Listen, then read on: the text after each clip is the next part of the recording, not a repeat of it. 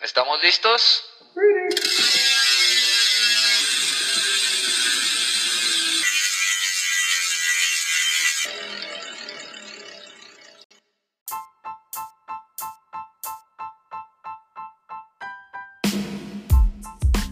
Hey, ¿qué onda? ¿Cómo están, queridos podcast escuchas? Bienvenidos a la segunda rodadita de la quinta temporada de Ciclismo Obscuro Podcast. Y nos da mucho gusto esta nueva temporada, porque pues ya son cinco. Y esta nueva rodadita aquí con el buen Fabricio Martínez, el mismísimo Mariadán, que es el creador de este, de este proyecto, ¿no? Nos encontramos pues en la ciudad de Morelia, aquí en el bello estado de Michoacán, donde inició todo este proyecto de Ciclismo Oscuro. ¿Cómo estás, Mario y Fabri? Bienvenidos. Hola, hola, eh, pues muy bien, gracias por la invitación aquí en Morelia, Michoacán. Este, muy contento de estar por aquí en, en el podcast. No, huevo, qué bueno. Qué bueno que ya por fin tenemos una entrevista de alguien, pues ahora sí que local, vaya, porque como bien dices, se inició este proyecto, pues aquí, digo, nunca se, se pensó que fuera como a, a durar tanto, vaya, digo, este, pues es gracias a, aquí a, lo- a lo- a los amigos ovejos, a toda la crucita que no ha dejado que se muera este proyecto y pues básicamente es lo que lo que hacemos siempre en cada temporada, siempre es lo, no lo mismo vaya, pero siempre va relacionado al ciclismo y la ventaja que siempre lo he dicho que tenemos en nuestro deporte que nos gusta es de que pues no tenemos que esperar, no sé, cuatro años, seis años para como estar disfrutando, sino que es una temporada que lo tenemos año con año, tres grandes vueltas, una temporada de clásicas y Todo lo que gira alrededor. y todo lo que gira alrededor del ciclismo y qué mejor que pues entrevistar ahora sí a personas que han estado dentro vaya de, de ya un mundo más competitivo digo en cada temporada hemos tenido como entrevistas con varios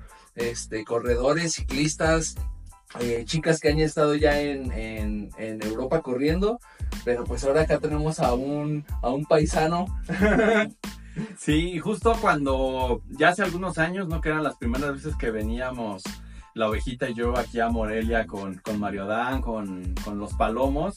En alguna ocasión venimos a una carrera que, estaban organizando aquí en, aquí en Morelia, que era la clásica Camelinas, ¿no? Que le estaban aquí organizando los, los palomos. Y a mí lo que me llamó la atención de esta, de esta carrera, pues es que a pesar de que era una carrera local, eh, tuvo mucho poder de convocatoria, ¿no? Iban a venir equipos, creo que de Guanajuato, iba- venían equipos, creo que también de Querétaro, de Jalisco, pero sobre todo había un equipo local aquí de Morelia, los Tarascos, y donde estaba aquí, estaba chiquitito, digo, digo, está morrito, pero estaba todavía más chiquitito, aquí el buen eh, Fabri. Pero si quieres así con eso, con eso arrancamos, Fabri, para que te vaya conociendo la banda. Este podcast lo escuchan en muchas partes del mundo. Cuando vemos las estadísticas del, del Spotify, yo digo, no mames, ¿quién chingados nos va a estar escuchando en, no sé, en, Ucrania ajá, en Ucrania, en, en Croacia, ¿no? Bueno, pues esos lugares más recónditos, este, hay alguien que pues nos está escuchando, aunque sea por error, pero bueno, ya descubrieron este, este podcast, pero pues preséntate, ¿quién es Fabri? Y un poquito todo el, el- el recorrido que, que has hecho, ¿no? En tu vida o en tus etapas profesionales hasta el punto donde, donde, te estás, donde estás ahorita, ¿no? En- Sí, sí. Pues ah, soy Fabricio Martínez, tengo 22 años, Recién cumplidos. recién cumplido. este, vaya, en el ciclismo tengo ya como 9 años, tal vez ya los 10, entre 9 y 10 creo más o menos. Ah, pues empecé este deporte por mi papá, mi papá me impulsó a andar en bici, ¿sí? Saludos a Moncho. que la verdad pues al inicio fue complicado para mí, ¿no? Porque no me gustaba, o sea, se me hacía muy, pues no sé, pues estaba chiquito, no tenía ganas de ponerme licra y andar por ahí. o sea, realmente antes no te gustaba el ciclismo, No. decías. Sí me tardé, me tardé pues uno o dos años en que, en que quisiera Digo, y ir, ir, ir. entiendo que en esa etapa pues estás, ahora sí que dices, hace 10 años, vamos a cerrarla a 10 años tal vez, Sí. 12 años. Entonces, O sea, los 12 años, un niño de 12 años, pues obviamente no quiere estar indicado, ¿verdad? Quiero suponer, vaya, no sé, Sí. yo, yo a los 12 años, pues quería andar, no sé, pues haciendo otras cosas para no estar eh, elicradito, haciendo entrenamientos. Digo, tal vez a esa edad no son unos entrenamientos como ya ahora. Sí, o sea, no, no era como un entrenamiento planificado o algo que tuvieras, pero pues yo quería salir a jugar a la calle y mi quería que me fuera a hacer una hora, no sé. Entonces es como, como que al inicio me costó un poco de trabajo, pero le fue agarrando más, más gusto ya pasando competencias y viendo cómo estaba la cosa, fue que me empecé a, a pues enamorar más de, de lo que es el ciclismo, ¿no? Ya ahorita a los 22 pues ya estoy seguro de que me gusta. Oye, ¿y a qué edad empezaste ya a, a competir o a correr? en- Pues casi cuando empecé a los 12, de hecho empecé a correr algo de montaña, pero me iba muy mal. sí, no, no tenía mucha agilidad en la montaña. Y fue hasta que fue una carrera de ruta, creo que justo aquí en, en Morelia, que me fue mejor. Quedé como cuarto o algo así. Dije, "Ah, pues es que no estoy metiendo en la montaña, ¿no? Entonces ya, como a los 12, 13 fue que empecé a, a competir. De hecho, desde ese fui mi primer nacional, un infantil por ahí. Ok. Oye, perdón, yo me fui muy rápido, ¿no? Ya casi nos estamos yendo hasta adelante, pero no sé si recuerdes, ¿cuál fue tu primer bicicleta? En aquella que empezaste a andar en bicicleta. Si recuerdas, ¿cómo era esa bici y quién te enseñó a andar en bici? La primera, la primera que tuve fue de mi hermano, era una Venoto. Y de hecho, cuando empecé en ella, mi papá como que la empezó a modificar más para hacerla de montaña, así con una suspensión algo, pero era una Venoto. Después, como que ya vio que sí estaba muy fea la, la Venoto y fue una, una turbo, una turbo blanca que ya tenía una buena suspensión y todo. Eso es lo de montaña. Y en la ruta, la primera bici que tuve fue una Trek blanca con amarillo, que era de niña. Pero pues estaba chaparrito, entonces no me quedaba ninguna otra. Era esa mi primera bici, una Trek. No me acuerdo qué. O sea, como tal, nunca tuviste una bici de estas, pues ahora sí que los, son que rodadas, son rodadas más chicas, Ah, no cuadros gusta, ah, los cuadros no. chiquitos como Ajá, como infantil, una vaya. rodada Sí. 20, Ajá. No, no, una. BMX. O sea, empezaste, digamos, con la con el cuadro, digamos, estructura femenil de, de, de mujer y quiero suponer que pues la talla un 48, algo así, ¿no? Pues, bueno, poquito menos, no sé. Pero sí, sí, ya vamos, era talla pues normal. Bueno, rodado normal. Sí, pero- Sería la 700 y... Sí, sí, sí. Ok. sí, con las chiquititas no me tocó. No empecé tan, tan antes. Ok, entonces montaña como que no te llamó Sí. tanto la atención. No, como que montaña dije, pues aquí. Y no realmente creo mucho. que no, que toda tu vida, ¿verdad? creo que desde que te conozco, o desde que yo me empecé a empapar un poquito en el competitivo, que fue cuando ya topé a tu papá Monchis y demás, creo que nunca, nunca supe de que hicieras algo de montaña. No, como pues tal, o sea, es no, que sí duré como un rato. año, un año y cachito. Pero no, o sea, cuando empecé a correr ruta dije, no, pues aquí está más divertido. está- aquí me va mejor, sí, que, que. Porque en la montaña me acuerdo que salían los hombres y atrás las mujeres. Y estaba esta niña Natalia, Natalia Ok. Torres, me alcanzaba. O sea, de que salíamos adelante me alcanzaba y me pasaba en la cara y me decía, ay, vista, vista. ¿Y le das, perro? Sí. estorbes, ¿no? Bueno. Pero. Oye, y después de esas primeras carreras este, que se organizaban aquí en algún circuito local o la fiesta del pueblo de algún municipio cercano, que dijiste, ah, no, no soy tan, no soy tan malo, como que sí puedo este, pelearles aquí a los que son un poquito más rápidos. ¿Cómo, cómo, cómo fuiste llevando ese proceso? Pues, mm, no que me tardara, creo que empecé a, a una buena edad, pero me tardé un poquito en, en- en- como en entrenar mejor, porque todavía como hasta los 15 años, tal vez, me seguí entrenando a mi papá. Y mi papá era de que, ah, pues vete a- al chorrito y en mi cumbre y te regresas. Ok. ah, bueno, se voy. Entonces ya, para esa edad, pues ya había copas, federaciones, así. Igual yo era juvenil, tenía 14 años.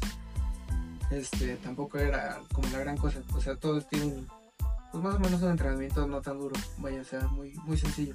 Entonces yo creo que ya fue como hasta los 15, 16 que yo entré al CENAR, al Centro de. Alto Rendimiento. Ahí fue que ya tuve mi primer entrenador, ah, supe cómo era la preparación, lo que tenía que hacer. Y pues yo creo que al siguiente, o sea, entré al CENAR a mediados de, no me acuerdo qué año, pero al siguiente año que ya fue una competencia nacional, quedé en tercero. Ok. Y fue como de cara, no, pues sí, sí cambia la cosa. Sí, hay genética aquí Sí. para este show. Porque algo que estamos de acuerdo, en el ciclismo tal vez, y lo hemos escuchado con casos como pues Lance Armstrong, que por ejemplo a él le decían, pues tú no tienes genética, tú no, tú no sirves para esto, y pues sin embargo, pues logró lo que logró, digo, a pesar de su, de su camino alterno, pero vaya, a final de cuentas, yo siento que sí hay necesi- sí se necesita cierta pues no sé si genética, talento. Obviamente todo el mundo podemos mientras se persevere y le estés dando y dando y dando, pero siento que a algunos les- le- se les ha de facilitar, vaya, ¿no? Sí, como que traes esa habilidad, ¿no? Y la sabes explotar. No bien. sé, tal vez más glóbulos rojos o yo qué sé, ya si nos vamos a algo más, pues más Científico. más científico, pero pues yo qué sé, no soy científico. Sé algo de química, pero no de qué. Oye, ¿y después cómo fue ese proceso en el, en el cenar? Ahora sí, ya con un entrenamiento más estructurado, ya cuidabas tal vez tus horas de sueño, eh, la Alimentación. alimentación.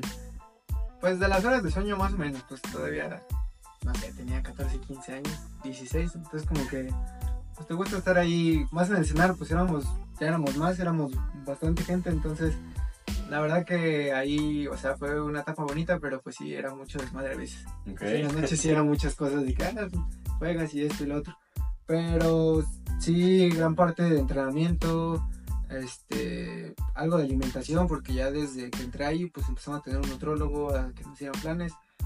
Y el gimnasio, pues yo, pues, vaya, no era que tuviera que ser gimnasio, ¿no? Pero porque pues, estaba chiquito. Mm, Pero este, ahí empecé a, a ver los beneficios de hacer gimnasio, una buena preparación. Entonces ya llegando ahí como que sí se fue abriendo más este, como la parte del ciclismo. O sea, sí, fue, ah, la pista, me metí mucho a la pista. Y vi que la pista me daba un gran empuje en la ruta. Entonces como que de ahí empecé a, a, pues, a crecer más como ciclista porque empezaba a hacer muchas cosas que, que no hacía y que pues a su vez tampoco muchos ciclistas hacían porque no tenían pues, tantas pues, oportunidades, ¿no? Como estando ahí en el cenar. Sí, no, no en todos los estados hay un velódromo, Sí, un ¿no? velódromo. Y aun si hay los velódromos, no siempre pueden correr, ¿no? Entonces, Sí, Por ejemplo, aquí se le hubiera complicado, aquí hubiera sido imposible que hubiera logrado lo que logró, por ejemplo, en pista, porque sí es cierto, o sea, en pista creo que fue como, o es, siento que ahorita en tu palmarés, y ahorita lo, lo platicaremos, pero fue como en lo que desarrollaste, mano, o estuviste más tiempo, digo, todavía apenas te queda mucho futuro, pero hasta ahorita siento que de estos 10 años que nos estás platicando, pues en la pista es donde más, más has estado compitiendo, ¿no? Pues más compitiendo no, yo, yo creo que compitiendo sí ya es más en la ruta. Más bien como... Pero en palma, ah, pero como un palmarés, digamos, pues el de la pista ahorita es, es mejor. Pues sí, sí es mejor por la parte de la vez de la Copa de Naciones, que ahí agarró una medalla con la persecución por equipos. Pero sí ya pues es menos cada vez es Eso cada va. vez menos lo que hago de pista. Ok. Porque igual viene más que nada por la parte del velódromo. Porque aquí al no tener velódromo, pues no haces pista. Ujú. Ya cuando me iba bien en la, o sea, cuando en las copas federaciones y todo me iba bien en la pista, era porque estaba en el cenar ok. y hacía pista, pista, pista. Entonces, de hecho, cuando del cenar me salí por lo del COVID, nos sacaron a todos. Entonces, cuando pasó eso, fue que, que empecé a bajar en, en, En la en pista. la pista, pero empecé a subir mucho en la ruta. Ok. Porque en la Ciudad de México perdíamos mucho tiempo entre los carros y así cuando íbamos a hacer fondos. Entonces, ahí era como, pues como que no siempre estaba muy parejo.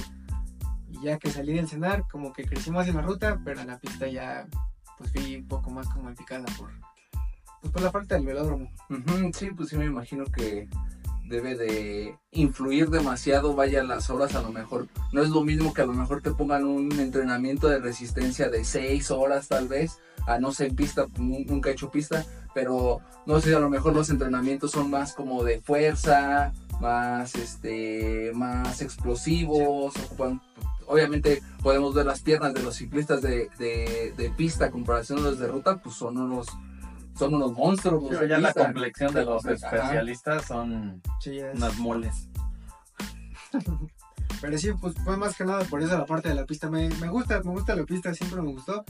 Pero ya cuando no tuve el velódromo, como que traté de hacer algunos entrenamientos acá. Mi entrenador me ayudó para, para hacerlos pues en la ruta, ¿no? Ujú. Pero no, no, no se presta igual, no, no es lo mismo, quieras o no, no es lo mismo. Entonces ya pues dije, no, pues ya ni me voy a meter tanto a la pista porque, o sea, con lo que tenga en la ruta, pues me meto. Pero así como que quererme enfocar a, a estar bien, bien en la pista, pues si tomo no, sin velódromo no, no, es, no es muy posible. No hay forma. Sí. Ok, oye, y después eh, de todo este pues, show o este hard stop que hubo por el, por el COVID, ¿cómo seguiste llevando tu, tu entrenamiento? O sea, o sea, el programa del cenar lo dieron por terminado. Mm, sí, cuando, pues ya ven que eran dos semanas, ¿no? en dos semanas nos vemos. Este, pero sí, o sea, después de cuando fue lo del COVID, mi entrenador, que, es Luis, que fue Luis Martínez Bento, él siempre me ayudó, me, me, me mandaba los entrenamientos y todo, entonces lo fuimos llevando pues prácticamente por WhatsApp, era de que, ¿qué hago hoy? Pues haces esto, ¿qué hago? Ok. Ya hasta después como que entre él y yo fuimos más y ya vimos lo de Training Peaks.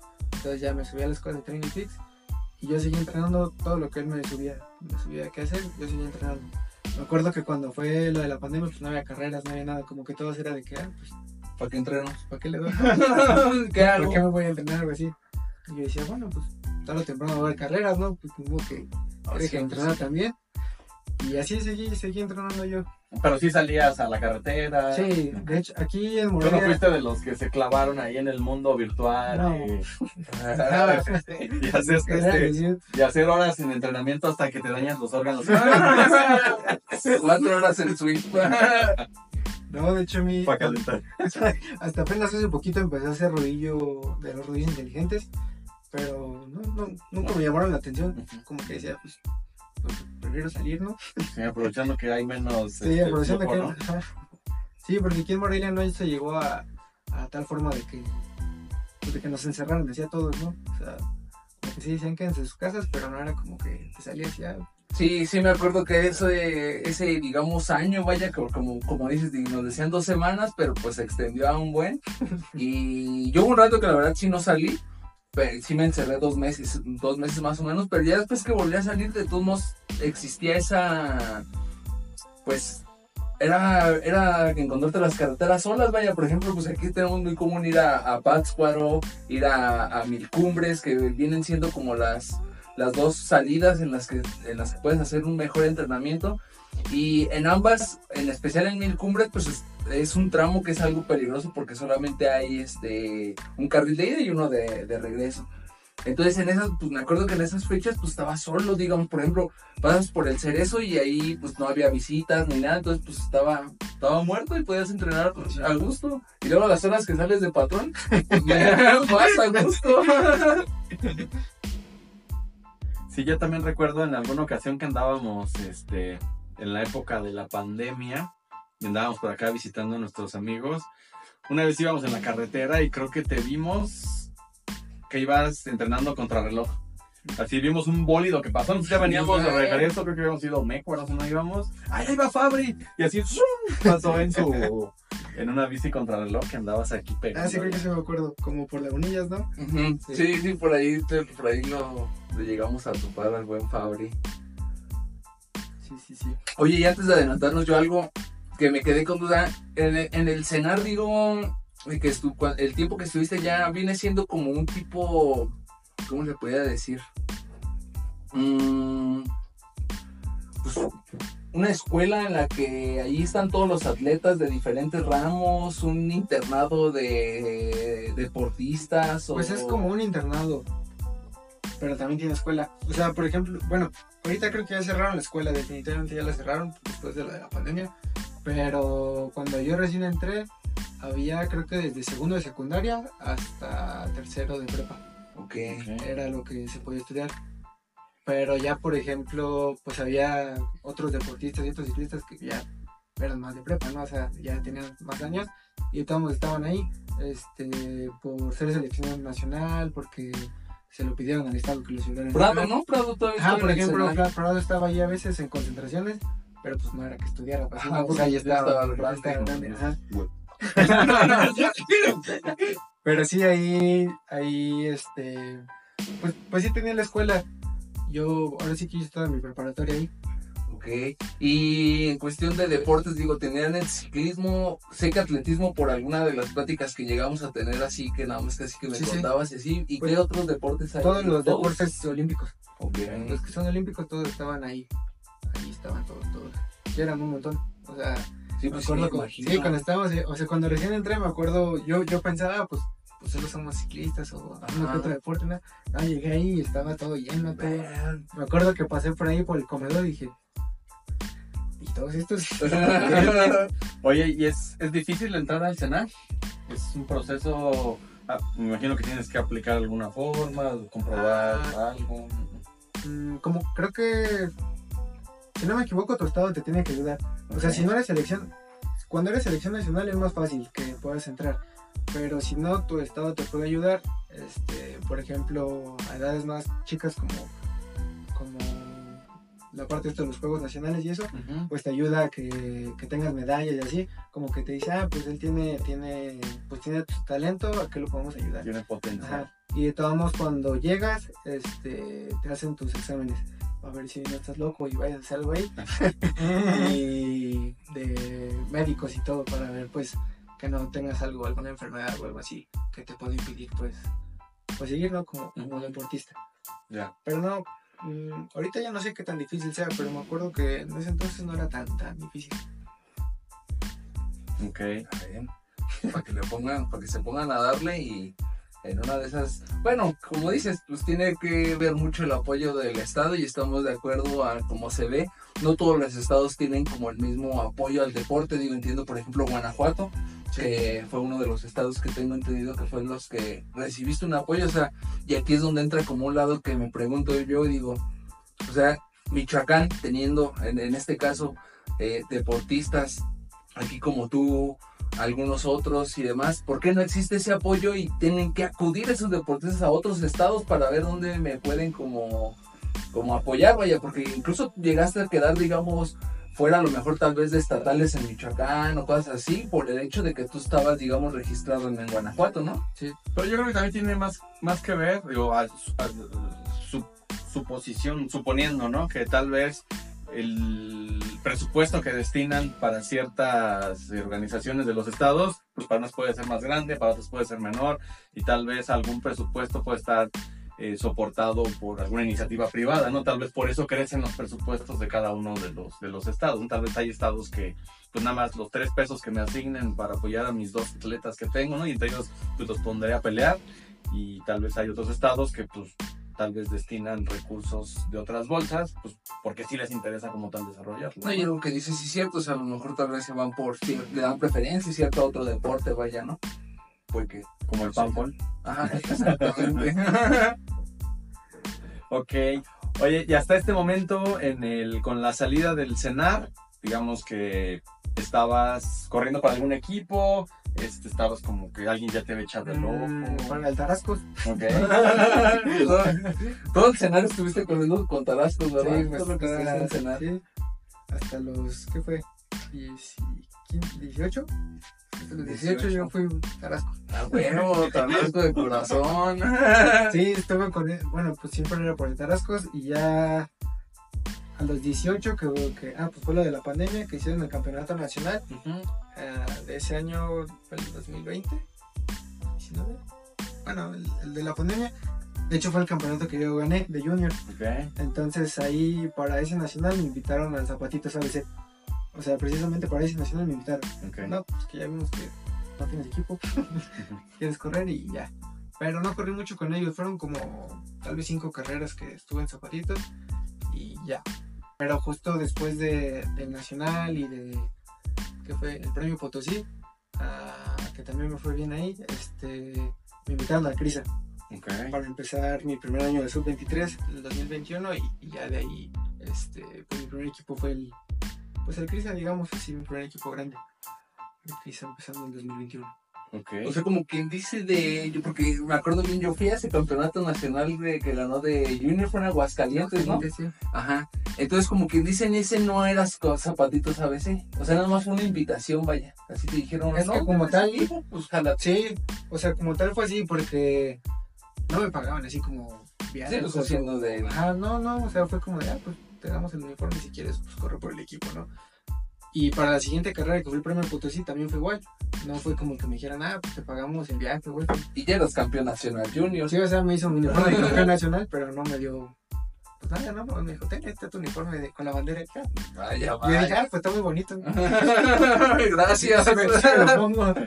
Y ya fue después de, de ese premio que me. De hecho, en esa carrera del premio Potosí se me acercó Luis Macías, el, este, Charro le dicen, que es el, el director del CRISA. Ya fue cuando me invitó para, para el siguiente año, que era el primero de su.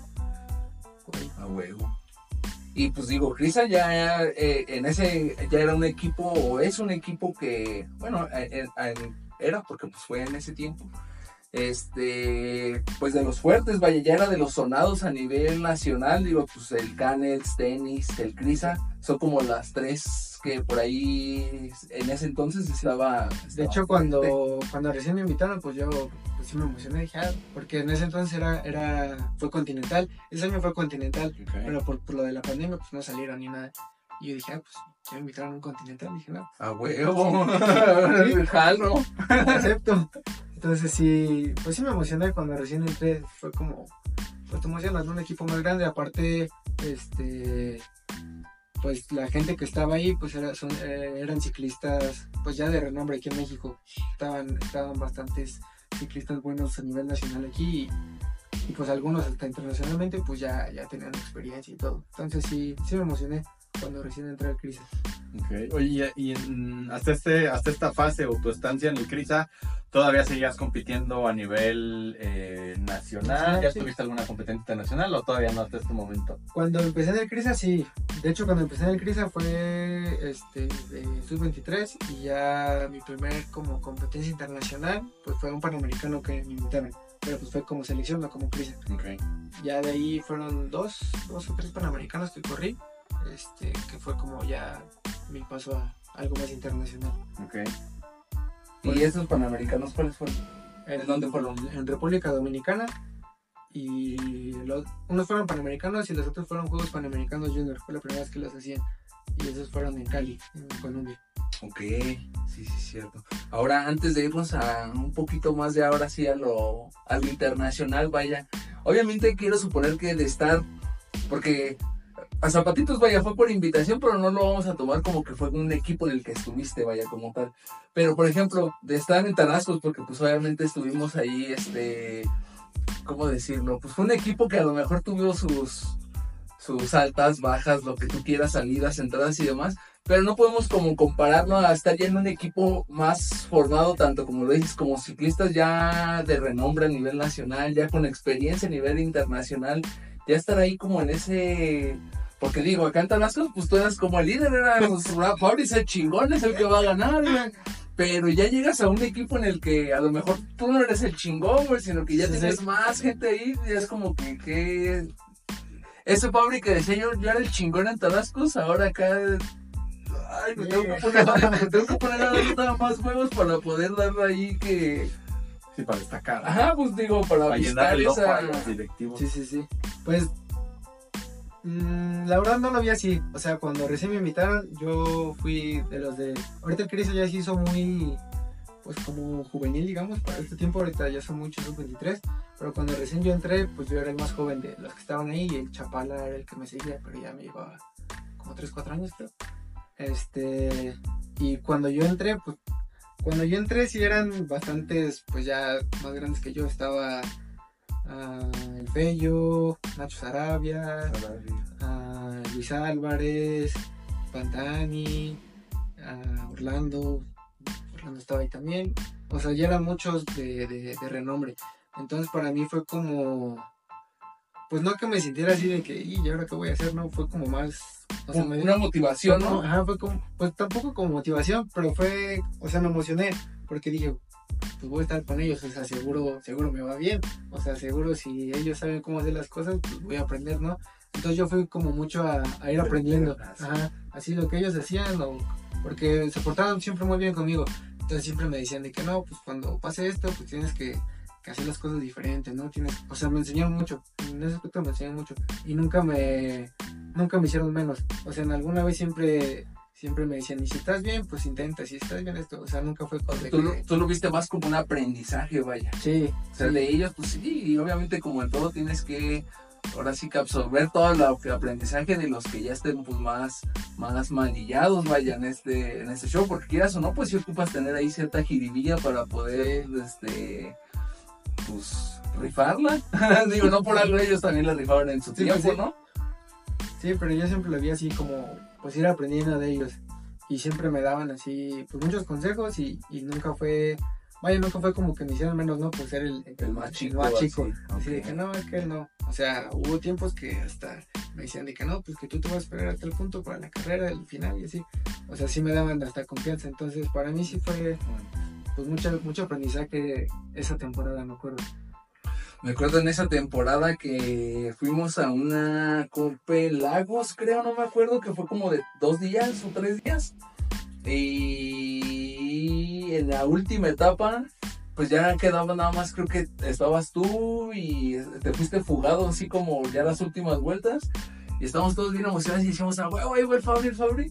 Pero creo que estaba de líder el Chapala. Chapala, sí. Estaba de líder el Chapala y ya de repente, en una, en- como en un- faltando una vuelta o dos vueltas, pues ya de repente el Fabri. Pero pues salió obviamente su, su, su coequipero a, a seguirle y ya fue como que me acuerdo esa vez que hasta tu jefe decía, pero es que Fabri, ¿por qué no? ¿Por qué no? Y pues tú nos decías, pues es que mi chamba era eso, o sea, mi, mi jale en ese entonces era... ¿Sabes qué? Pues tú haces un desgaste, obvi- obviamente una estrategia, vaya, de, de carrera, pues tú tenías que cumplir, ya lo que decía, para que veas lo que es este, a pesar de que tra- tal vez traiga las piernas, traiga la fuerza y demás, pero si sabes que en tu equipo traes a, a líder y lo traes todavía, este, sabes que está bien, o a lo mejor no sabes si está bien, pero dices, yo Sí, hice pero- mi jale, Exactamente, a mí me asignaron esta actividad, esto. da, darle. Sí, y si lo que te digan que hagas, pues hay que hacerlo. Tienes que, ¿no? Hay que hacerlo. sí, a huevo, sí. me imagino. Sí, de esa carrera sí me acuerdo. Sí, muy, muy buenas carreras, digamos, pues moleras, pero con un nivel, pues lo mejor a nivel nacional. La verdad es de que en esas siempre lo he dicho, a lo mejor tal vez digan, ah, pues la organización, lo que tú quieras y demás, pero a final de cuentas ahí lo que cuenta es el nivel, que los tipos de corredores que van y el nivel que traen y pues es donde... Pues sí, es, es donde está el, el- talento o los posibles talentos, ¿no? O sea, si alguien está empezando, tiene curiosidad en todo este mundo del, del ciclismo competitivo y eso, o sea, los gran fondos, cualquiera inicial que lleve, o sea, son este, carreras para que los organizadores llenen los bolsillos y esas pues realmente no hay, este, Sí, pues, pagas no son para foguearte, no es para que te sientas pro y a la chingada, ¿no? Realmente el nivel está en las moleras, en los pueblos, ¿no? Bueno, más o menos, ¿eh? Porque yo ya corrí mi primer gran fondo y sí estuvo. Sí, ¿eh? ¿Cuál corriste? El de Zapopan del año pasado. Ah, ¿fue qué fue de New York ese o de qué Sí. fue? Es Pero- que, es que, digamos, o sea, es que luego ya van muchos, o sea, muchos de, de, de nivel nacional así, o sea, sí empiezan a ir porque pues ven, dicen, ah, hay buena prevención, hay esto, entonces sí se hace un poco más de nivel, sí, Sí, se pone más duro. Y es que, por ejemplo, justamente algo que a- a- fuiste que hace un año, dos años a ese, al de... Sí, fue hace poquito, no me acuerdo. No, Porque- es- Este, justamente eso ya es algo que he estado viendo que a lo mejor en estos fondos está cambiando. ¿Por qué? Porque simplemente este del, del Gran Fondo de New York, pues dan una bici que te cuesta, si la vendes, pues si le sacas sin pedos, unos, ¿qué? ¿80? ¿100 lanitas? Por ahí, más o menos. Entonces estamos de acuerdo que a lo mejor tal vez muchos de ellos son invitados, ni siquiera pagaron como tal la inscripción, sino que te hacen una invitación pues para que vayas y demás. Y realmente pues estás a lo mejor tal vez ellos que ya sí llevan un plan de entrenamiento de años, no sé, a lo mejor a la semana le meten de entrenamiento 18, 20, 22 horas y entra alguien de los que vamos ahí a sentirte un pro y vas con tus 12 horas de entrenamiento y tus 3 de sueño y dos caguamas, pues no.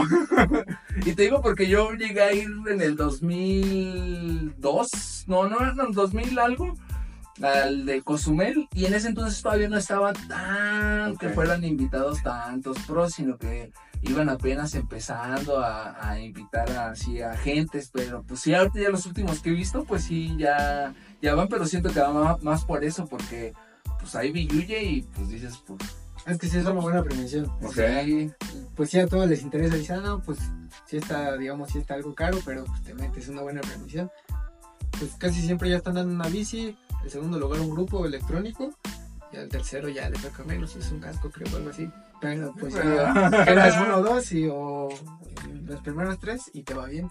Órale, no, pues sí que bueno que están cambiando las cosas, ¿no? Además, pues es que sea atractivo para eh, pues, que los que realmente son competitivos y están desarrollando, pues se, se foguen, ¿no? Y también para los, para los, en España les dicen globeros, ¿no? los globeros que vean qué tan flanes son. Sí. Tenemos preguntas del público. Sí, una pregunta. Oye, cuando estabas en Crisa, en esos equipos, ya se corre con pinganillo y con sistema de radiocomunicación. Con Aquí en México no me ha tocado ver a nadie así. Ok. O sea, aquí en México no, por el tema de las carreras aquí, yo creo más que nada. Porque todos son circuitos. Entonces no es como que te vayas a ir por ahí y bajes al carro o algo así. No, pues si te ponchas, llegues ahí. ok. Aquí en, ajá, aquí en México sí no hay nada de, de pinganillos, ni de coches, ni cosas así. Ok. Porque casi todos son circuitos. Y las que sí, como las de Puebla o así, las de Puebla casi siempre las hacen de rutas o así. Pero pues tampoco es como que haya visto a alguien que vaya con pinganillo, ¿no? Un poblanito por ahí. Ahí cualquier cosa, pues ves el que está grabando la carrera, que, qué le pasó a quién o qué. Ya. Pero pinganillo, pues nada. Aquí hay otra pregunta del público. para, para los que no sepan, este, Fabri también estuvo entrenando con Isaac del Toro en su momento en el AR Monex. Cuando estabas ahí, que entrenaban con, que él entrenaba con ustedes, sí se daban ahí sus tirillos, o sea, sí veían que tenía potencial o, vieron algo diferente o era igual a todos. Cuando yo llegué al Monex, este, lo conocí, él lo conocí. Pero de hecho me acuerdo que él llegó después, o sea, estábamos en una concentración y me acuerdo que él llegó después porque le habían operado las muelas o algo así. El chiste que llegó después, ya cuando se acabó la concentración y ya nos íbamos a ir. Y no lo conocía, no, no sabía mucho de él, pero sí me decían de que no, porque me decían que andaba viendo, decían, no, pero el toro, el toro, pinche toro, no sé qué. toro". O sea, como que sí, todos era como que el toro, pues súper bien, ¿no? Pero yo no lo conocía y nunca me había tocado correr con él, nada. Y "Ah, pues". Pero sí había visto sus carreras y decía, no, pues sí se ve que es bueno, ¿no? Y me acuerdo que cuando recién llegó, pues sí, a lo mejor un entrenamiento o dos, pues no que nos picáramos, pero sí empezamos a, a darle un poco más que los demás por unos trabajillos en la subida. Y sí dije, no, pues sí, Sí trae. Sí trae. Y, o sea, llegamos los dos y todo, pero, o sea, no fue como que dijera, ah, no, ya me dejó decir, llegamos ahí juntos, pero dije, no, pues sí, sí tiene algo, ¿no? Y ya conforme pasó el tiempo que estuve eh, en el Monex, pues a mí se me hacía medio extraño porque no veía que, que hiciera algo diferente a nosotros o que hiciera algo más o no sé, o sea, yo lo veía como cualquiera de, de nosotros, pero sí traía algo más, o sea, en las carreras algo como que él, él tenía algo, algo más. Y a mí siempre se me hizo así como que... igual, hacemos lo mismo que tú, que- A ver qué estás desayunando. O sea, sí, yo siempre lo vi muy igual. Y de hecho, cuando. Porque cuando estábamos en el cenar era igual. O sea, cuando yo estaba en el cenar y mis otros compañeros era igual. Entrenábamos todos igual. Pero pues a lo mejor yo andaba mejor que uno y, y, y hacíamos lo mismo, ¿no? Pero cuando llegué acá al Monex, pues se me hizo más extraño todavía. Dije, oye, pues hacemos todo lo mismo, todos igual. Pues, pues ¿qué tienes, no? o sea, sí dije de acá, pues sí tiene su talento, sí tiene. Sí es. Sí es pues sí es el ciclista que ya, que ya es, ¿no? O sea, también cuando tú estuviste en el cenar, también estuvo. No, no, no, yo, yo Ah, me ok. refiero a que cuando yo estuve en el cenar, pues también me tocó entrenar con mis compañeros de ahí, o sea, todo igual, pero pues nunca me había tocado de que yo hiciera todo igual que alguien más y ese pues, tuviera algo. algo. Sobresaliera, Sí, sobresaliera ajá, mucho más que todos, ¿no? Sí, sí, Cuando sí. todos hacían lo mismo. Ajá, Pues sí, también parte del talento nato, me imagino, no sé. puede ser. Sí, pero sí, o sea, cuando yo llegué ya me habían dicho de que el toro era Muy bueno. una, ajá, así. Una evidencia. Sí, una algo así. evidencia. Esta y el desmadre. Sí, entonces ya como que, por ejemplo, ellos ya habían visto desde Junior que pues él tenía el talento y todo. Entonces sí, ya cuando yo llegué fue como de que, ah, no, pues sí, pues sí, sí, le dio. Oye, a ver, pero antes, nos, ya nos brincamos un poquito a, a la parte de. Ahora sí que del otro lado del charco, vaya. Digo, de este lado, ya terminando tu parte de estar con el Crisa. Si no mal recuerdo, ya no estuviste en ningún otro equipo nacional, ¿verdad? No, O sea, ya a partir de ahí fue como, digamos, que hiciste el salto y le brincaste al otro lado, vaya. sí, cuando fue el 2021 que estuve todo el tiempo con el Crisa, para empezar el 2022 fue que entré al Monex y ya de ahí pues ya me había despedido del Crisa. ¿Cómo fue eso? Pues Así nada más te llamaron y te dijeron, oye, eh, hemos visto tus No, resultados acá, no. o si hubo ahí un... No, cuando, de hecho, cuando la R empezó a meterse a la parte de ruta, porque ya ven que primero era Gerardo y yo, Sí, cuando se empezó a meter a la ruta con juveniles y así, ya me habían invitado, y a otro amigo del Cenar que, que estaba ahí conmigo, este, ya nos habían invitado a, a ir, empezaron en León, creo, sí empezaron en León, a- que los empezaron a juntar, y ahí ya me habían invitado, y de hecho yo me salí del Cenar, dije, ah, pues me voy a ir a León, voy a hacer AR y así, porque ya me habían platicado cómo iba a estar la cosa y todo. El chiste es que yo llegué a León y me empezaron a hablar de... Porque era cuando la R estaba peleado con la federación y todo, empezaron a hablar de, la fiesta. Sí, me empezaron a decir de que pues si te vas a ese equipo te vamos a sancionar o cosas así, ¿no? Entonces fue como de que, ah, bueno, pues me regreso a cenar. Entonces, pues quedó esa puerta, digamos, como abierta, como de que, ah, pues alguna vez volveré, ¿no? Y ya fue acabando el 2021, que empecé a pensar pues que iba a ser el otro año. Dije, no, pues ya segundo de sub, ya corrí Panamericano, ya hice esto. Ya empecé a ver lo que hacían los demás. Dije, no, pues creo que tengo que salir, tengo que salir de México. Y, ¿Cómo le hago? Güey. Dije, llora. Este, y conocí a, a Andrea Medina, que es una de los patrocinadores de ahí. Es el de Lechuga Seba, creo. Ok. Este, que es también de por aquí de Morelia. La conocí y ella fue como la que me dijo, oye, este, pues se ve que tienes tú. Ah, porque de hecho vino después del nacional ese que gané. Ella fue la que me invitó después. Me dijo, ah, pues, por si no sabes, yo estoy ahí con los de la R. Si quieres, pues yo te ayudo alguna vez si quieres entrar o así. Este, pues aquí, pues ya vimos que andas bien. bla. Y ya como que me quedé igual con esa, esa otra puerta. Y ya para empezar el 2022 fue que se me ocurrió. Dije, ah, pues Deja a lo mejor, tocar. ajá, a lo mejor y, y le hablo, ¿no? Porque me acuerdo que la R ya había acabado sus pruebas y todo. Dije, no, ching, pues ya, ya se me fue. Pero me acordé y dije, ah, pues a lo mejor y le hablo a ella para ver si me puede este, ayudar a contactarlos, a ver si pueden hacerlo. Y sí, este, yo hablé con ellos, eh, mandé mi currículum y así, y, y bien, pues me dijeron, pues vas. Jálate. Sí, entonces ya esa parte, pues nada, fue, fue algo dudoso, porque sí, como que quería, pero decía, no, es que no me quiero ir. sí quiero, pero no me quiero ir. Entonces sí me tardé un poquillo en, en decidirme, pero pues al final sí dije, no, pues me voy a la R. Si no, cualquier cosa, pues aquí regreso. Y ya, así fue. Y digamos, ya ahí sí, ya esa transición, pues sí vaya, ya ahora sí, digamos, no sé si se vio más marcada la diferencia de estar ya ahora sí en un equipo, pues allá en Europa, quiero suponer que ya es muy, muy diferente, ahora sí lo que se ve allá con lo que llegamos a ver a nosotros, nosotros acá, ¿no? Sí, sí, la cosa es... El ciclismo aquí en México cambia mucho fuera. O sea, Estados Unidos que está muy cerquita, creo que hasta ahí cambia demasiado el ciclismo. Ok. En México está como que muy... Pues muy atrasado, yo diría. O sea, como que no ha avanzado mucho en el ciclismo. Entonces ya salir a otro lado a correr sí es muy, muy, muy diferente. ¿Cuál fue tu primera experiencia corriendo en Europa? Fue una carrera en Italia.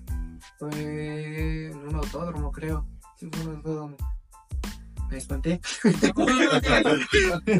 ¿Por qué? ¿Qué dijiste? Ah. No, pues ¿Tanto güero qué? Sí. este, no. mm, hacía un montón de frío, me acuerdo que hacía un montón de frío y todavía no nos llegaban lo- las chamarras ni nada del equipo, entonces andábamos ahí todos así. Y dije, bueno, como que ahorita pues ya da calor. Pero yo no, hubo una pequeña presentación que te subías, te decían de que no, el mexicano tal y tal. Y ya te ponías el número y te ibas. Esa vez pues fue en el autódromo, había como la zona de pits. Ajá. Y ya llegué ahí y llegamos, me dijo un amigo, me dijo, vente, vamos rápido, porque luego nos toca hasta atrás. Y dije, no pasa nada, ¿no? Dije, aquí en México me pongo siempre yo hasta atrás. Y me gusta adelanto. Ajá. Ya, pues vamos. Y ya fuimos y había unos cuantos.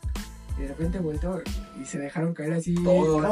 Todo. Dije, Ay, ¿qué- ¿qué pasó?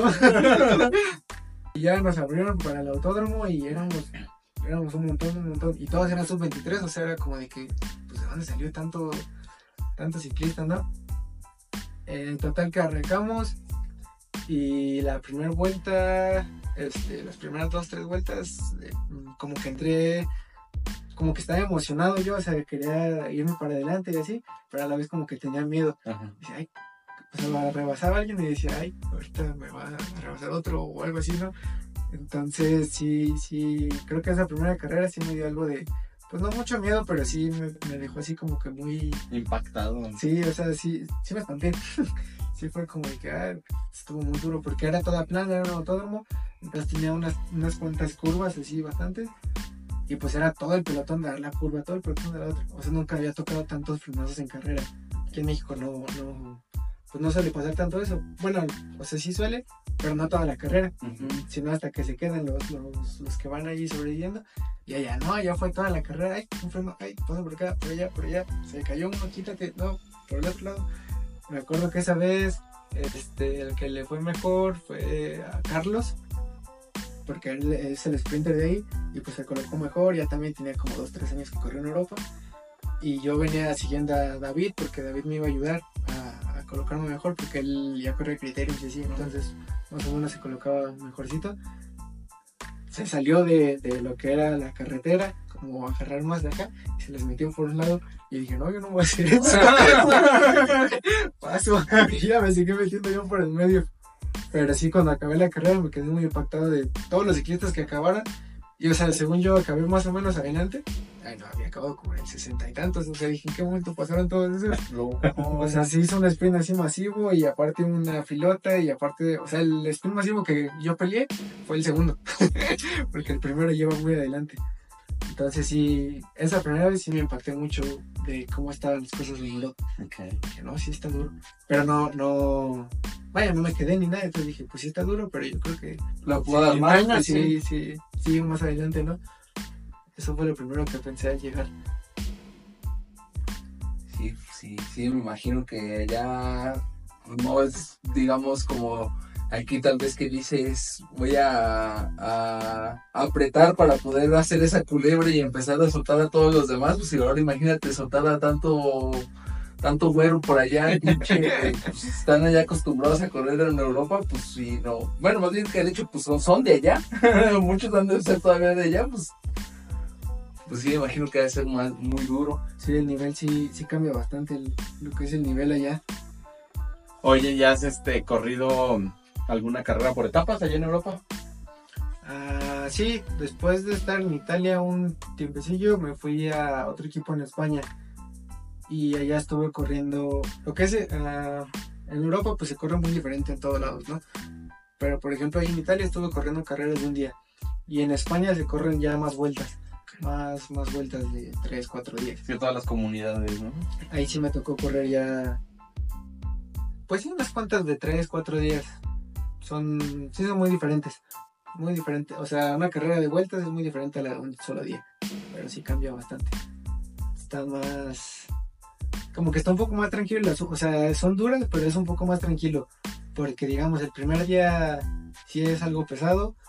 Pero ya que hay un líder, pues sabes que el segundo día, pues el que tiene que hacer la chamba es él o sea, de cualquier cosa, entonces como que es más, un poco más controlado la parte de la carrera.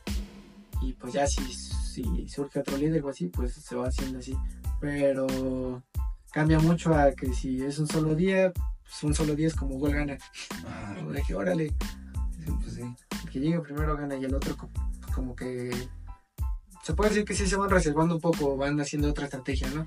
De que, ah, pues pasamos esta etapa esta y a lo mejor en la tercera etapa aquí vamos a intentar esto para Sí, quiero suponer que en una de días, como bien lo dices, eh, en el transcurso de lo que va pasando de un día a otro, y obviamente pues lo hemos visto siempre va cambiando, esas generales siempre va cambiando incluso el- la fatiga, a lo mejor todavía los de los corredores, y pues ya conforme va el transcurso, pues ya el equipo va, o, o el de- del director debe de ir modificando un poco como la estrategia, vaya, ¿no?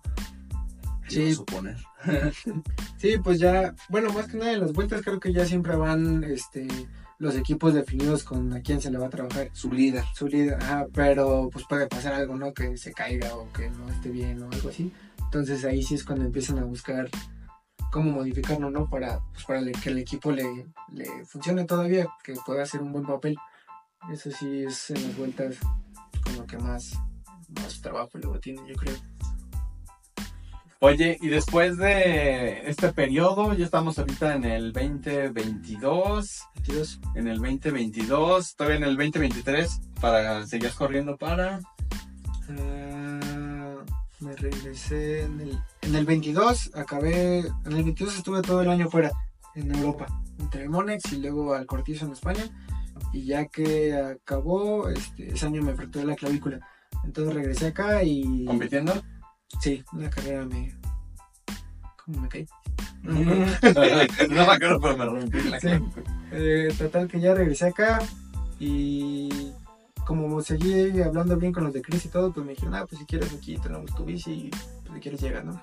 Entonces ya para el 2023 otra vez estaba en Crisa y estuve corriendo este, pues la primera parte de- del año aquí en México. Ah, fue unas carreras en Estados Unidos con mi papá, por eso íbamos él y yo. Eh, igual las corrí por Crisa y ya estaba como en un pues como que me quedé sin equipo vaya. O sea, bueno me quedé sin equipo en la parte de Europa. Ah, según el equipo que iba a regresar me dijo que sí pero al final me dijo que ya no. Entonces estaba yo buscando este cómo regresar a Europa. Dije no pues, pues lo bueno está allá o sea yo necesito Sí, irme a sí. sí o sea de fuerzas yo quería regresar entonces empecé a, a- con los conocidos que hice el año que estuve y todo, pues empecé a buscar, a pedir ayuda, esto, lo otro. Y ya fue hasta mediados de año, creo que sí fue en junio, julio, que ya volví a regresar a Europa, a otro equipo que se llamó Grupo Inchausti. Este fue en, en- estaba en, estaba entre Bilbao y, y Santander. Ok. Ah, ahí como el lugarcito se llamaba Treto. Ahí estaba la sede del equipo. Entonces ellos me dijeron de que, ah, pues sí, este, aquí tenemos espacio, vente. Y ya. Ya fue cuando volví a ir a, a correr Europa. Pero esta vez no corrí en la parte de España, que son las vueltas y todo eso. Corrí lo que es País Vasco. Que en País Vasco son este, igual carreras todos los días, vamos. son muchas carreras, pero son de un solo día. Entonces eh, ahí, ahí me di cuenta de que pues hay todavía otro tipo de carreras ahí mismo en España. Porque eran de un solo día, pero a veces se juntaba una hoy y otra mañana. Entonces de un solo día, pero una hoy y otra mañana. O sea, ninguna tiene que ver con la otra, pero pues tú la vas a correr.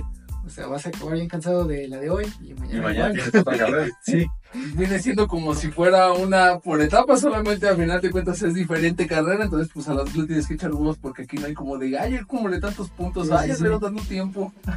sí ahí, ahí sí cambió mucho, me acuerdo. Ah, Y País Vasco es más montañoso, ¿no? Sí, más o menos. Pues es que igual no te- bueno, donde estuve corriendo y donde he corrido ya, no me ha tocado así como algo así muy espectacular. Ok. Pero sí, País Vasco es muy, como muy repechudo. Ujú. Porque lo que me llamó mucho la atención de País Vasco, eh, de las carreras de ahí, fue cómo nos metían este, a circuitos, casi siempre eran circuitos grandotes, como de 40 kilómetros, algo así. Este, pero por calles así muy angostas Ok. que habíamos como tres ciclistas o así. Y me llama, me llama la, la- la atención que salíamos, íbamos todos así, e íbamos en, no sé, en una carretera así enorme. De repente damos vuelta a un pueblito, cabíamos tres, regresábamos, este, nos metían por una subida como de 20%, así un kilómetro así, y bajabas otra vez y otro camino estrecho y así. Estaba curioso porque tenías que estar siempre muy, pues muy alerta, ¿no? De, de cómo iba a ponerse la, carre- la carretera y cómo iba a pasar todo. Ahí cuando corrí el primer día, yo me imaginé que iba a ser como las de España. Las de España, pues sí, o sea, son así más, pues más lineales de que de aquí para allá y ya. O sea, no tenían tanta técnica. Y esta sí es bajada, curva, curva, curva, bajada, subir, bajada, curva, curva. O sea, eran un montón de curvas. De esa carrera que, que corrí la primera vez ahí, pues vi fácil unos 10, 11 monos que se cayeron. Caída. O sea, sí es exagerado ahí como ponen de, de curvas. Ay, de glorietas, porque siempre las hacen, hay un montón de glorietas. Entonces vas bajando y ves cómo se abren, se cierran, se salen. O sea, ahí en País Vasco me gustó mucho correr ahí porque está emocionante, pero sí se me hace algo, Peligroso. pues sí, Pues se ocupa mucho poco. skill, ¿no? un poco, sí, se me hace un poco exagerado que, que sea tan, tan técnico. Pero está divertido los de País Vasco. Ok, y ahora ya en, en esta fase en la que estás actualmente, estás corriendo para... Para el Petrolake. Ok, ya, recién fichado. ¿Cu- ¿Hace cuánto fichaste con el Petrolite? Pues a finales del año pasado, como en septiembre. De hecho, yo estaba en, en España con el grupo Chausti y fue que me habló este, el director para, del Petrolife para ver si quería ser parte del equipo, ¿no?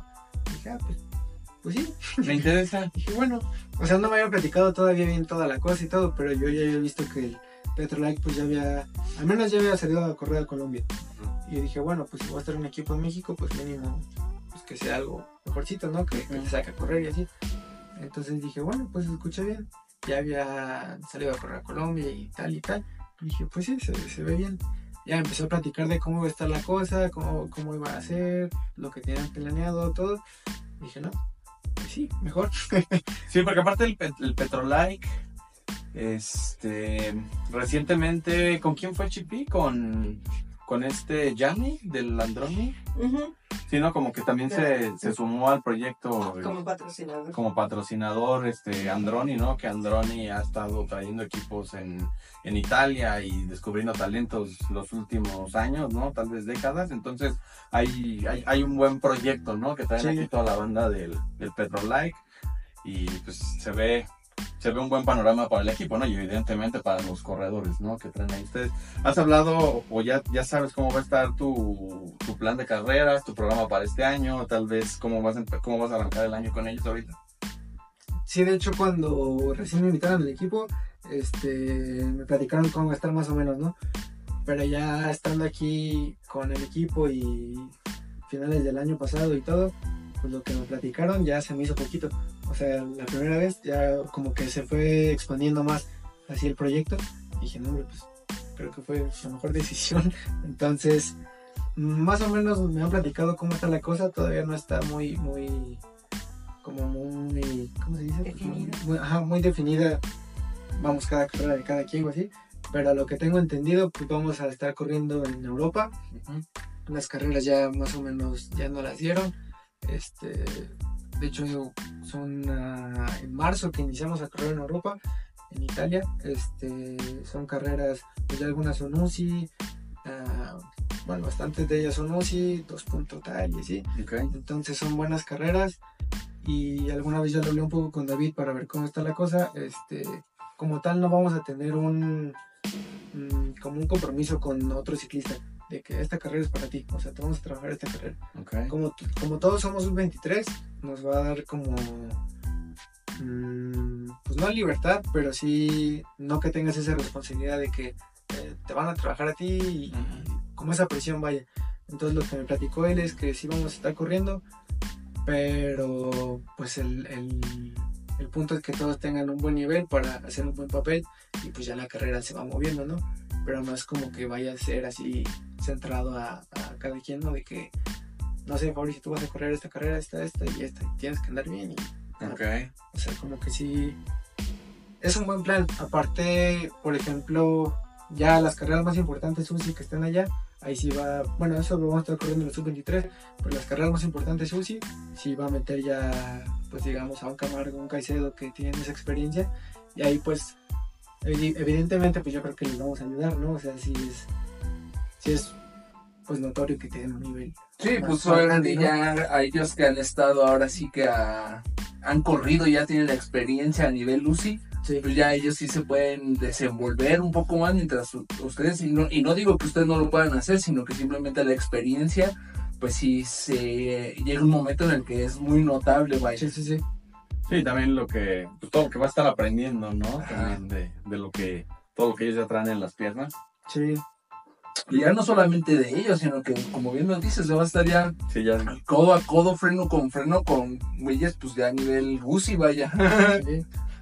Fabri, ¿hay alguna carrera que te emocione correr o que te motive un poquito más que otras? Pues que me motive, creo que no. O sea, para todos estoy motivado. Pero que me emocione más, creo que el Giro Baby. Ese sí, Ya, huevo. ya, ese me. O sea, digamos que ya tu calendario ya tienes como definida así, de, tú vas a ir a esta, tú vas a ir a este, así. No, y, todavía no. Ah, todavía no, pero o sea, una de las se supone que sí, Giro Baby, sí. dices a huevo. Por ejemplo, David ya, pues ya lo debe tener, pero todavía no nos, nos dice bien por, porque empezaron la temporada muy pronto ellos, ¿no? Ya estando allá. Pero sí, algo que me gustaría correr y que se me hace emocionante es el Giro Baby. Ok, a huevo. Sí, se ve que. Pues ojalá se te dé que te digan, Fabri, vas al Giro, baby. Vamos, baby. Wow, qué chido, Fabri. Pues te deseamos todo el éxito, ¿no? Que tengas una gran temporada por allá en Europa, ¿no? Que te sigas desarrollando como profesional, que sigas aprendiendo y sobre todo, pues este, pues que todos tus, tus objetivos los vayas este, cumpliendo, ¿no? Y que seas, pues evidentemente una mejor persona, un mejor deportista y que sigas, este, pues creciendo en lo profesional, ¿no? Muchísimas gracias por todo este, por tu tiempo, ¿no? Para venir a platicar aquí con, con este crew. Ya, créanme que ya teníamos muchas, ya, ya estamos en la quinta temporada, creo que desde la primera temporada, tanto Pepe Palomo como este Mario, Nelson, no, no, ya con Fabri, que no sé qué, digo, por cosas nunca se había dado, pero te agradecemos que estés aquí con, con nosotros, ¿no? Este, pues platicando esto que la verdad es este súper interesante, pues para que este pues la banda siga conociendo el, el, talento mexicano, ¿no? Todos estemos pendientes de las carreras. Ya una vez que anuncien tu programa ya por Europa, pues también estar pendiente de las carreras en las que vas a estar corriendo y pues mandarte eh, mucha, mucha buena vibra. Mucha luz, mucha paz. ah, pues muchas gracias por, por, la invitación, más que nada, sí, ya teníamos rato que, que me invitaba Mario Nelson y así. Planeando, pero pues igual, yo creo que está bien para contarles un poquito más y no nada más les hubiera dicho que era Tarasco sí. Tarasco sí, pues ya. ¿Qué vas ya, hacer? ya después estarás regresando y nos contarás qué, qué aventuras has Sí, estado sí, viviendo por allá. Este, pásale, la ovejita preparó para ti Pues, preguntas amiga. incómodas. unas preguntas que tienen como objetivo que la banda te siga conociendo. ¿no? ¿Estás listo? Responde. Son preguntas súper rápidas, justo nada más para que terminemos de conocerte un poco mejor. Ok. Entonces, primero, ¿qué prefieres, México o, o Europa? Depende. ¿Para qué? Ahí te va. ¿Mexicanas o europeas? Ah.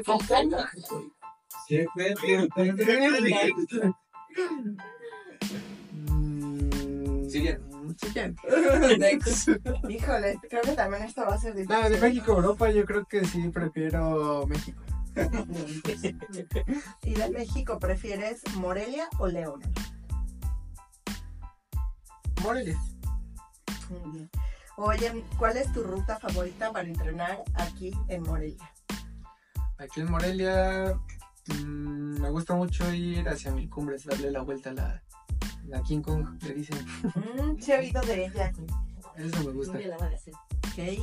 Eh, oye, ¿cuál es tu carrera de ciclismo favorita para ver? Esa que dices que no importa en dónde estés, no importa el horario que sea, si tienes entrenamiento, carrera o no, dices, no me la pierdo, la tengo que ver. Ah, creo que. Oye. Mm, tal vez la. La Estrada de Bench. Esa me gusta mucho. ¿Por? El final. El final me gusta cómo se ve y no sé, como que siempre me llama mucho la atención. Muy bien. Oye, ¿quién es tu ciclista favorito del World Tour? El World Tour, Roglic. ¿Por? Soy muy fan. Ya se ganó la ovejita. Sí, ya sabía que contestar. No hacer preguntas incómodas. Oye, ¿cuál es tu snack favorito para entrenar? Para entrenar. Eh, Pues la verdad, lo que sea. ¿Pero prefieres algo dulce, algo salado? Dulce. ¿Dulce? Dulce, sí. ¿Y eres más como de gomitas o de barritas? Ya barritas. Barritas. De gomitas luego como que no me controlo y las estoy acabando todas. Entonces, barritas. Oye, ¿cuál es tu prueba favorita de pista? El Omnium, ¿El Omnium? sí. Bueno, la Mason también me gusta mucho, pero el Omnium es más cansado, está más divertido. Ok. Oye, ¿y ¿qué prefieres, pista o ruta? Ruta. Ok. Y ya por último, ¿cuál es tu hobby? O sea, cuando no estás en la bici, ¿qué estás haciendo? ¿Qué te gusta hacer? Estoy dormido. No, pues cuando no estoy en la bici sí me gusta, este, sí me gusta dormir, pero me gusta salirme, no sé, un rato, pues nada más a despejarme, lo que sea, un café o algo así. Oye, ¿tienes mascotas? Sí, un perro, una, una perra. ¿Cómo, ¿Cómo se, se llama? Se llama Kika, Ah, es una Sharpei. Oye, y ya por último, eh, ¿prefieres llegadas en alto o llegadas en sprint? ¿Una llegada así en montaña, trepando o una llegada así en plano, rápido, pelotón, bonche, sprint? En alto, En alto. sí, en alto. Ok.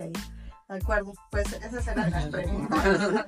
Muchísimas gracias, no tenías por qué ponerte nervioso.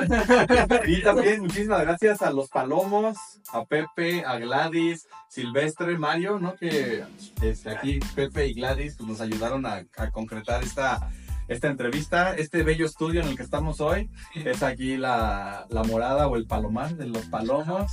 Y Gladys, Gladys y Pepe tienen unas sorpresas para ti. Ah, mira, para que vayas a rodar con todo el flow del mundo, te regalamos tu ánforas chuparrueda. Ah. ¿Esta es la rueda? Ya te la- Y esta es la que chupa. ¿Sí? Y para que en el pelotón todos vayan a tu rueda, pues tus calcetas chuparrueda. ¿Ah? De la edición de, del Jumbo que se llevó las tres vueltas. Sí, del año Ajá. Conmemorativo del No, no tienes que 2023. ver bien cuál va en la izquierda para que. Como muchas gracias. Pues mucha suerte y eres nuestro, ahora sí que nuestro orgullo local. Gracias. Es nuestro gallo. Muchas gracias. Gracias. Ah, gracias a ustedes por invitarme. Gracias, gracias. Pues creo que hasta aquí sería todo, amigos. Y pues nos vemos hasta la próxima. Chao, chao. Chao. Bye. Bye. Y vamos a parar todo.